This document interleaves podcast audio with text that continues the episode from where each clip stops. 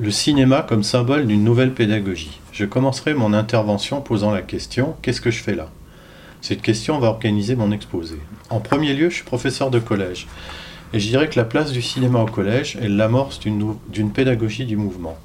Ensuite, je suis professeur d'art plastique. Et donc, quelle est la place du plasticien dans le cinéma et dans le dispositif? Le dernier point partira d'une négation.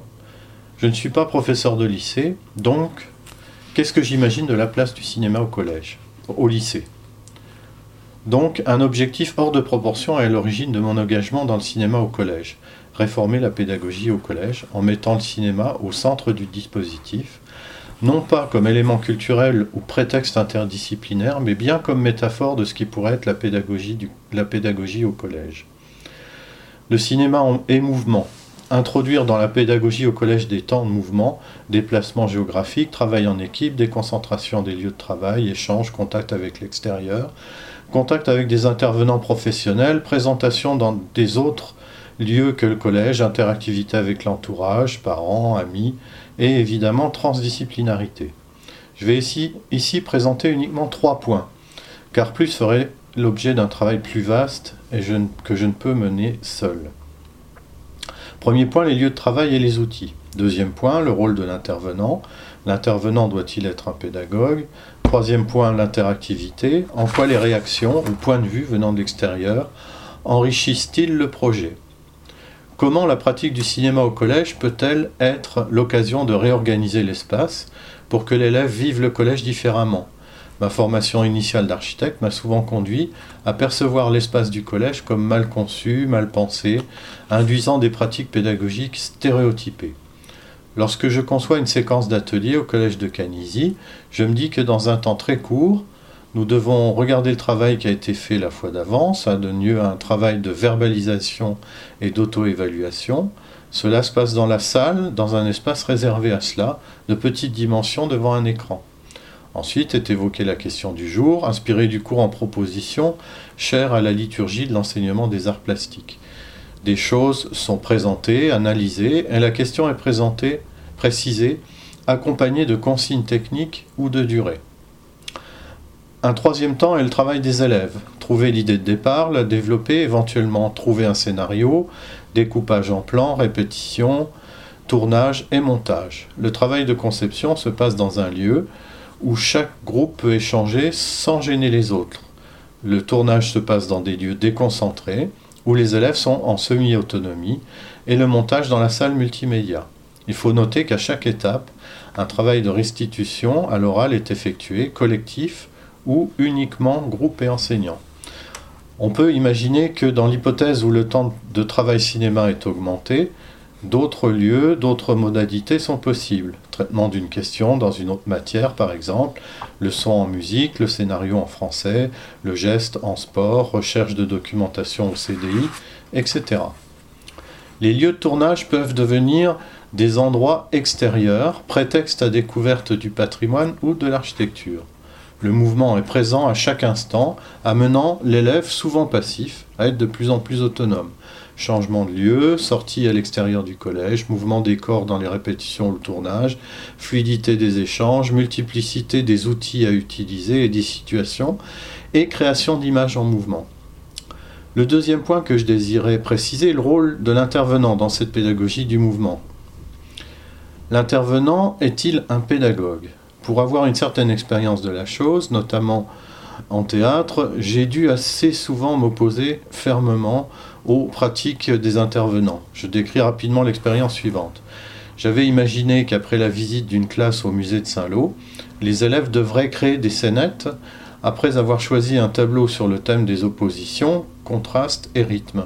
Les élèves imaginent leurs scénettes et le groupe d'intervenants décrète que ça n'est pas du théâtre, en voulant nous expliquer ce qu'est le vrai théâtre. J'ai dû mettre bon ordre à ces ambitions et nous avons profité de ces conseils en gardant la spontanéité non stéréotypée des élèves.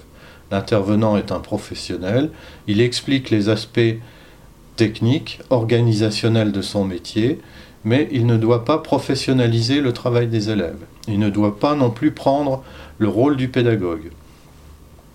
Le dernier aspect que je voulais approfondir est celui de l'interactivité. Ceci suppose que l'on accepte de montrer le travail en train de se faire et d'accepter des remarques, des conseils, des observations venant de l'extérieur, institutions, professionnels, parents. Tout d'abord une remarque, ceci n'existe pas, et quand j'en parle comme aide possible pour remédier aux difficultés de certains élèves, on m'oppose sans autre forme de procès que c'est impossible. Cependant, l'arrivée massive de l'informatique rend cela possible. Mail, échange de fichiers par le LCS, blog ou sites plus ou moins collaboratifs, réseaux sociaux permettraient ces pratiques. Je suis professeur d'art plastique. Quelle est la place du plasticien dans le cinéma et dans l'enseignement du cinéma? Quand j'ai imaginé mon premier projet cinéma avec des élèves de 6e, j'ai pensé au plasticien Pierrick Sorin et à ses théâtres optiques, mais euh, cela nécessitait un trop grand temps de fabrication et je me suis donc orienté vers le cinéma des origines de Méliès, avec des apparitions, disparitions, incrustations, réalisables très facilement afin d'avoir rapidement l'empathie des jeunes élèves. La partie proprement visuelle crée une dynamique immédiate, création des effets, décors, costumes, trucage. D'un autre côté, d'un point de vue de mes goûts personnels, je suis plus attiré par le cinéma de Burton, de Genet ou de Gondry par exemple, et donc euh, la collaboration avec Lorenzo Rescio, intervenant euh, cinéma de l'année dernière, était parfaite, car nous étions sur un, sur un terrain d'entente. J'ai achoppé par la suite sur la rédaction du scénario, car je travaillais seul et cette dimension narrative n'était pas du tout dans mes compétences.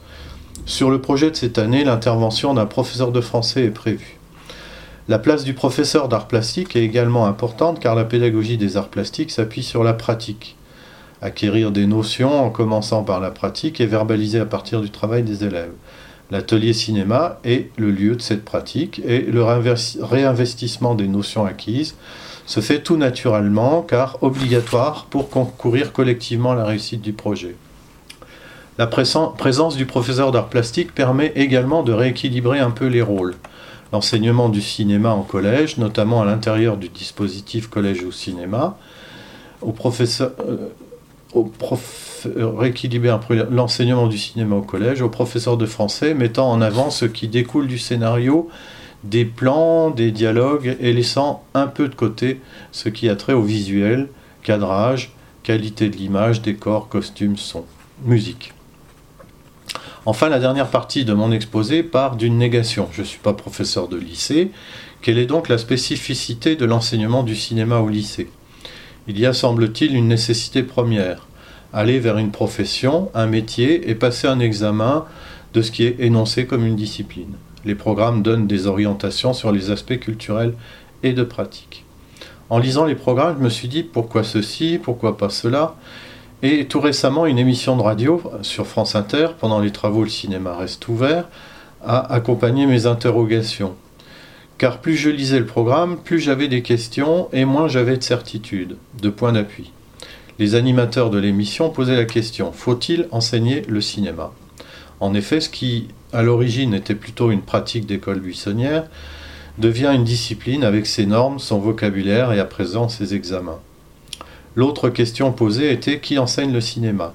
L'histoire de la cinéphilie montre que les ciné-clubs qui étaient tenus par des curés dans les paroisses, c'est comme ça que j'ai vu le cuirassé Potemkin pour la première fois, ou par des profs dans les lycées, étaient une activité à côté qui ne faisait aucunement entrer le cinéma dans la classe. À présent, le cinéma est enseigné par des professeurs de lettres, d'histoire ou de langue, eux-mêmes formés par des professionnels du cinéma, comme il était évoqué dans cette émission. Donc la question est, ne pas avoir de spécialiste dans cet enseignement, est-ce un avantage ou un inconvénient? Dans l'émission, il semblait y avoir consensus pour dire que c'était plutôt un avantage. Ce qui était évoqué en fin d'émission, rompant un peu avec la retenue du début, c'était que le fait de créer une discipline rompait le dialogue avec les autres disciplines et qu'il fallait éviter le dogme. Il semble que la question soit épineuse et complexe, mais qu'elle soit importante, car apparemment il y a une grande demande d'enseignement du cinéma, de nombreux élèves et étudiants désirant s'y impliquer. Une autre interrogation concerne l'évolution de cet enseignement du point de vue culturel et de sa pratique. Jean-Claude Carrière pose la question en ces termes. Le cinéma est-il vieux ou est-il jeune? Dans l'émission dont j'ai parlé précédemment, une réflexion m'a interpellé.